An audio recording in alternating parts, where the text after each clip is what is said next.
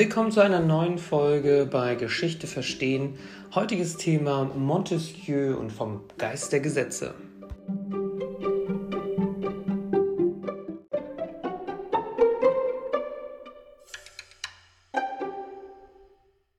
Wir setzen unsere Europareise fort und nachdem wir äh, bereits in Preußen bei Kant waren und äh, in der letzten Folge in England bei Locke, sind wir heute in Frankreich bei dem Franzosen Charles-Louis de Secondin de Montesquieu.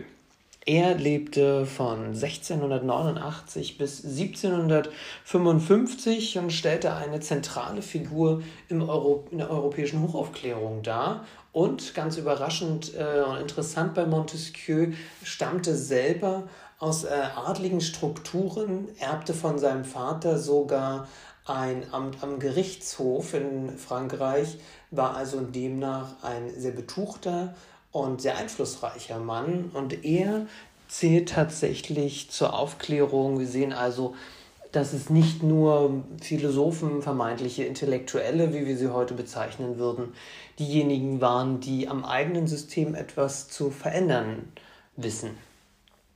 Generell können wir auch hier als klassischen Vertreter Montesquieus die Vernunft im Zentrum sehen. Für ihn ist die Wichtigkeit enorm, ähm, sinnhafte Zusammenhänge zwischen Dingen zu erkennen. Dass also auch ne, die Vernunft sowie auch der Verstand, der ja immer damit einhergeht. Und wir sehen auf der anderen Seite auch den Einfluss, den die aufstrebenden Naturwissenschaften auf ihn hatten, denn er ging von einem mechanischen Universum aus, äh, in dessen Sinne sei also ausnahmslos alles in Kausalzusammenhängen zu sehen, sodass also sich auch daraus ähm, etwas ablesen lässt zu der Konfession Montesquieus.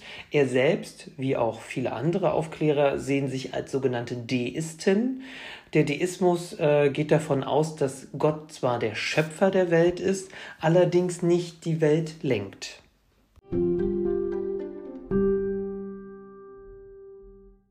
Ganz im Sinne des Deismus ist vielleicht auch der Titel gewählt äh, seines Werkes, welches er 1748 veröffentlichte, Geist der Gesetze. Dieses schrieb er nach einer Englandreise, die er äh, zuvor gemacht hatte. Und da schwingt vielleicht äh, nicht nur die englische Regierungspraxis, sondern vielleicht auch Locks Einfluss ein bisschen mit, warum und wie er sein Werk vielleicht ausformulierte. Montesquieu selbst äh, hatte natürlich auch im Rahmen seiner beruflichen Karriere erlebt, wie Macht und Gewalt vielleicht nicht optimal im Staat ähm, verlagert sind, um entsprechend die, die Menschen zu dienen bzw. ihnen zu helfen. Das Ziel seiner Staatsverfassung war ganz klar die Freiheit der Menschen im Staat. Hier sehen wir auch ganz im Sinne der Hochaufklärung auch Kant, der ja die Freiheit als ähm, oberste Maxime postulierte. Und die Frage ist natürlich, wie gelangt man nun zu dieser Freiheit, zu diesem großen Begriff? Auf der einen Seite ist also die Teilung der Befugnisse notwendig und dabei geht Montesquieu eben noch einen Schritt weiter als Locke, er, der ja meint, dass die Teilung in zwei Befugnisse nicht ausreichend sei, sondern in drei. Die Gewaltenteilung in die Legislative, Exekutive und Judikative. Ziel auf der anderen Seite ist auch, mit der Freiheit würde der Mensch sich dadurch auch selbst regieren. Wir würden heute im modernen Sinne von Partizipation sprechen, die wir in Zeile 21 folgend sehen. In einem freien Staat soll jeder Mensch, dem man eine freie Seele zugesteht, durch sich selbst regiert werden. Und dieser doch vielleicht für uns heute sehr moderne partizipative Ansatz pflegt er also schon zu seiner Zeit. Auf der anderen Seite würde nämlich diese Partizipation auch verhindern, dass tyrannische Gesetze, Zeile 11, ähm, überhaupt erlassen und durchgeführt werden würden. Die würden nämlich daher entstehen, wenn die Gewalten nicht geteilt sind und gerade Exekutive und Legislative in einer Kombination auftreten würden.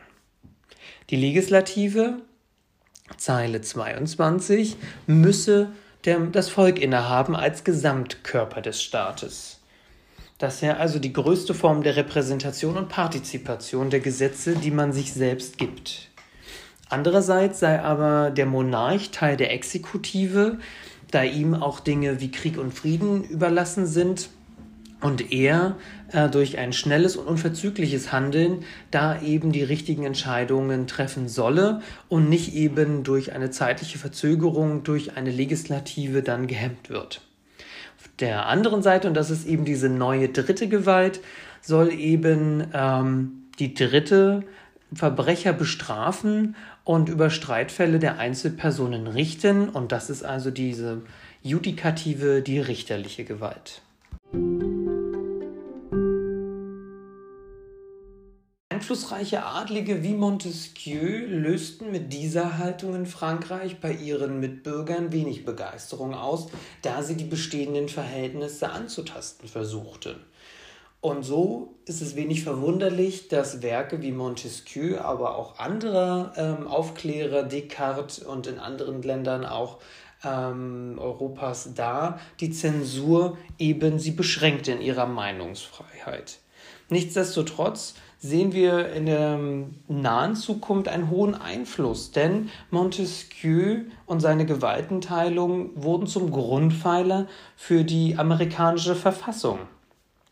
Auch in Frankreich, allerdings erst nach der Französischen Revolution, war dieses, diese Staatsverfassung Vorbild für die neue Republik und bis heute und daher ist wahrscheinlich das Verständnis für Montesquieu für uns heute auch sehr, sehr eingängig und sehr leicht zu verstehen, weil es eigentlich den Grundpfeiler einer jeden Demokratie bildet.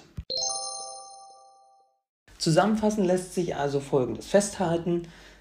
Montesquieus Staatsverfassung setzte die Freiheit des Menschen an die Spitze, welches durch eine Teilung der Staatsgewalten in eine Legislative, Exekutive und Judikative erreicht werden sollte, um die Partizipation zu gewährleisten und eine Willkürherrschaft eines Monarchen zu verhindern.